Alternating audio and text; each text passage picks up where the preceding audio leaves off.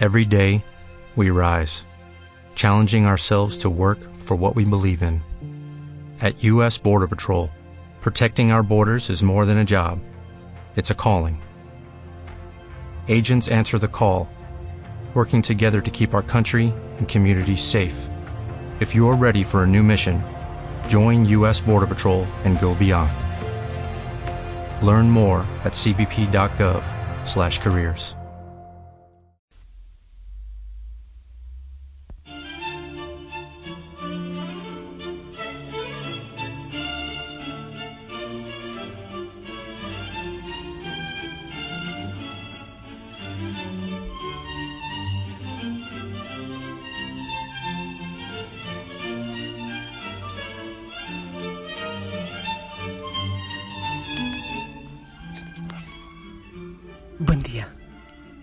El Señor te bendiga. Feliz amanecer. ¡Ey! Sonríe. Es un día hermoso. Ah, el Señor te hace el día hermoso, pero depende de ti. Si empiezas con mala cara, con palabras pesimistas, pensamientos mentirosos, oh, eh, el Señor te da la libertad. Así que aprovecha todas las maravillas que Él tiene para ti en este día. Muchos regalos, una gran fiesta está preparada en cada momento. Disfrútalo porque, ya sabes, este día se va y no vuelve. Pedimos como siempre el Espíritu Santo. Yo lo pido aquí, en esta ermita, pero también para ti, la pido para ti, para ti y para tu familia, en todo lo que harás y te pido que ores por el sacerdote que estás apadrinando, pero ponle fe. Necesitamos orar muchísimo por la conversión de todos los sacerdotes. Bueno, y de todos en el mundo, ah, de la familia Osana también. Hoy estamos recordando a San José María Escriba de Balaguer, que él interceda por nosotros. Quiero compartirte la palabra del Señor de la primera lectura del libro del Génesis. En aquel tiempo el Señor se le apareció a Abraham y le dijo, no temas, Abraham, yo soy tu protector y tu recompensa será muy grande. Abraham le respondió, Señor, Señor mío, ¿qué me vas a poder dar puesto que voy a morir sin hijos, ya que no me has dado descendencia? Un criado de mi casa será mi heredero. Pero el Señor le dijo, ese no será tu heredero, sino uno que saldrá de tus entrañas.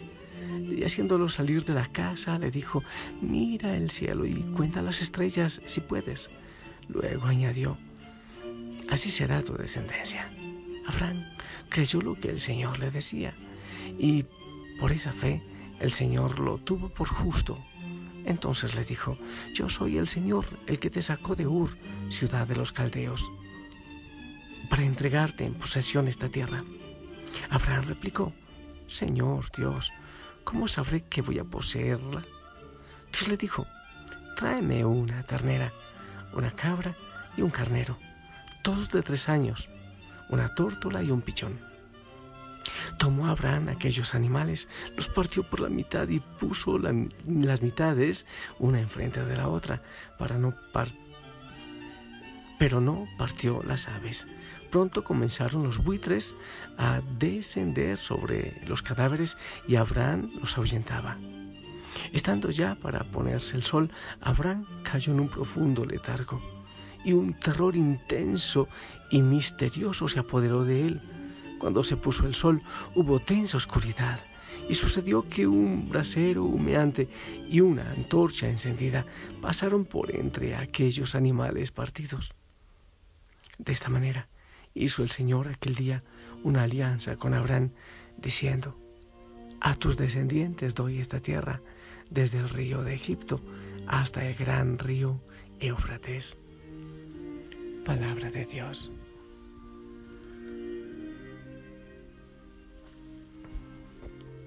Podemos ver una escena eh, fuerte, de verdad, muy fuerte. Imagínate tú, animales partidos en la mitad. Pero, ¿de dónde viene esto?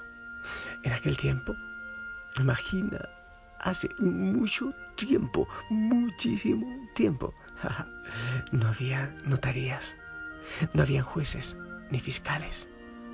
No podían hacer un contrato escrito. El Señor no le podía decir, Abraham, mira, vamos a hacer un pacto tú y yo, firma tú y firmo yo. Lo que hacían aquellas personas era eso. Partían en la mitad unos animales, pasaban por en medio y cada uno de los dos contratantes entonces oraba a su Dios y decían, si yo no cumplo la promesa, entonces que venga sobre mí el castigo. Y los dos hacían lo mismo, los dos que iban a hacer un contrato. Me parece interesante que el Señor se ciñe a la manera nuestra, eh, al desarrollo de nuestra mente y de nuestra cultura. Así que es por eso que el Señor pide a Abraham hacer este pacto. Pero hay otra cosa simpática. No pasan los dos por en medio de estos animales partidos. Pasa el humo. Así como la nube, la nube que iba por el desierto en el Éxodo, así como aquella nube en el Tabor en la transfiguración. Eso es la presencia del Señor.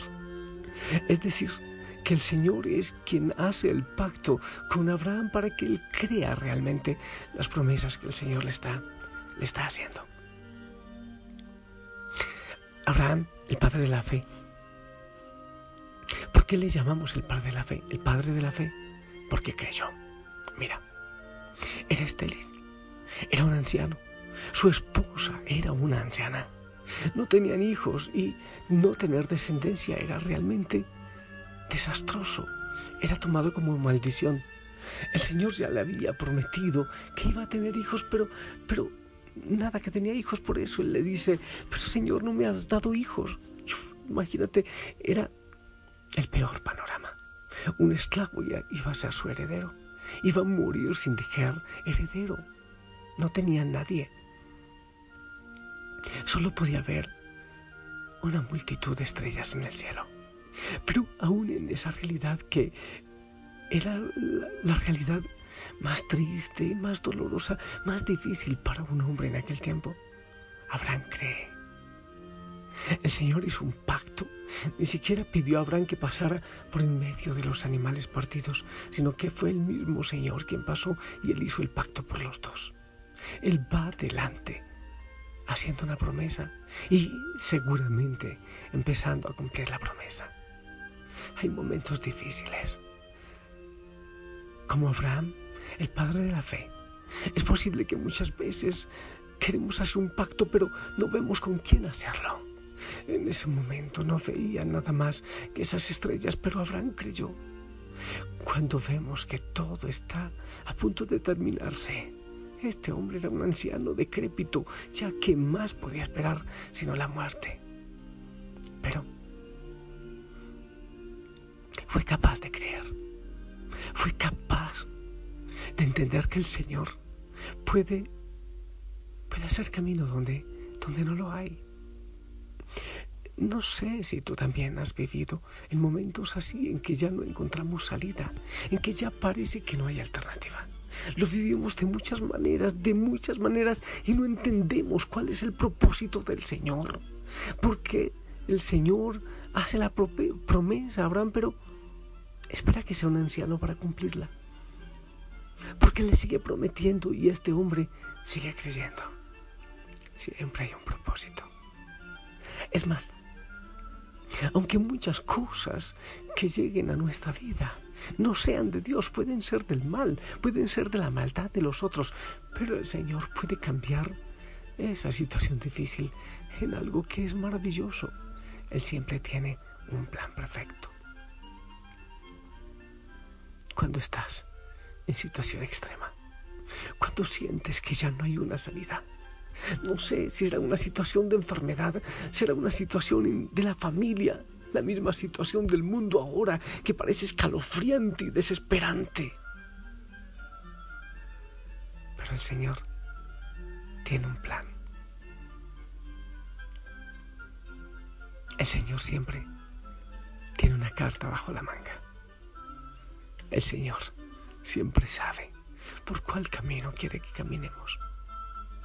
Tenemos nosotros la capacidad que tuvo Abraham, nuestro padre de la fe, En medio de la noche oscura, seguramente su esposa dormida ya anciana, descansando, pero fue capaz de entrar en diálogo y en comunicación en el silencio de su soledad, en un diálogo con el Señor. La soledad, la soledad, la soledad de la, de la noche y de las estrellas. Eres capaz en esta noche de lanzarte, no, no al vacío, porque cuando nos lanzamos en fe y en confianza, no es al vacío, es en los brazos del Señor. Señor, yo sé, yo sé que tú estás ahí, yo sé que tú me llevas de la mano, si tú me lo dices, Señor, yo lo creo, yo creo en tus promesas. Yo sé que podré salir de esta situación escabrosa. Yo sé, Señor, que mi familia puede salir adelante. Quizás no esté en la situación límite de Abraham. Por eso, Señor, yo creo. Y como decía aquel hombre en el Evangelio, Señor, creo, pero aumenta mi fe. Ayúdame a creer que tú puedes hacer sendas en el mar y en el desierto. Ayúdame, Señor, a creer. Te ruego que aumentes mi fe. Yo quiero creer más. Entra en mi corazón y aumenta mi fe, Señor.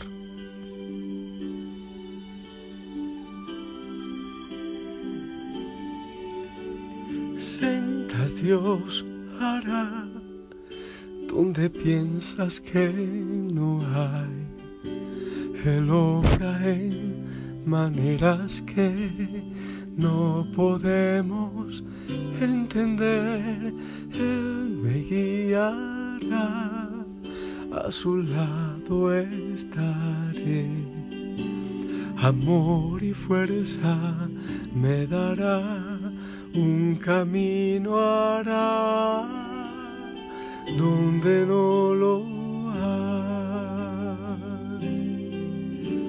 Sentas Dios hará donde piensas que no hay. el obra en maneras que no podemos entender. Él me guiará, a su lado estaré. Amor y fuerza me dará, un camino hará donde no lo hay. Si camino en la soledad, me guiará. Algo en el desierto encontraré.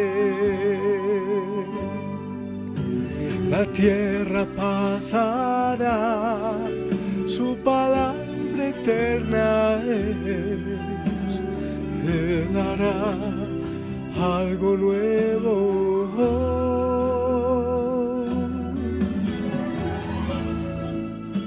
Yo no sé cuál será tu situación, tu situación difícil. Dime tú si excede la situación de Abraham en ese momento. No lo sé. Ahora yo te reto, yo te invito a tener fe, yo te invito a creer, yo te invito a lanzarte, pero, pero no en los eh, brazos del vacío, pero no en los brazos de la oscuridad, sino en los brazos del Señor. Te pido que, que invites al Espíritu Santo a actuar en tu vida. Sí, ven Espíritu de Dios, ven aumenta mi fe si hay situaciones difíciles, quizás sea de tu familia, quizás sea la salud, la situación económica, o no hay trabajo, o alguien que amas, no sé, te desespera la situación en la que está en el mundo.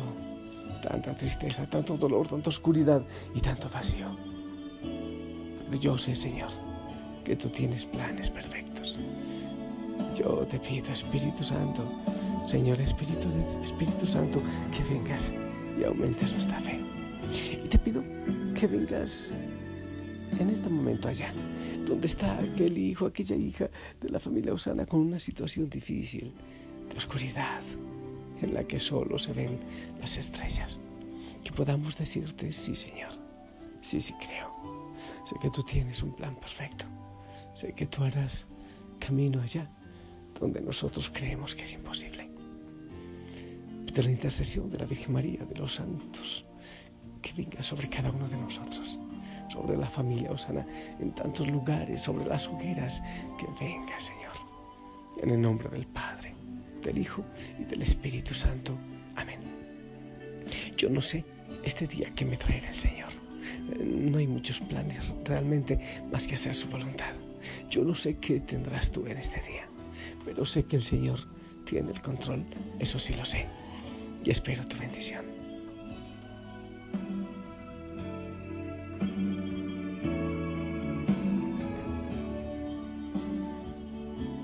Amén, amén, gracias, gracias. Un fuerte abrazo para ti, para todos en casa.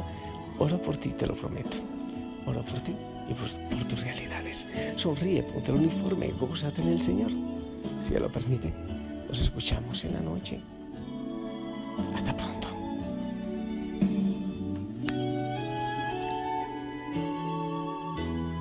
Bendito sea Señor. Amor y fuerza me dará, un camino hará donde no lo hay.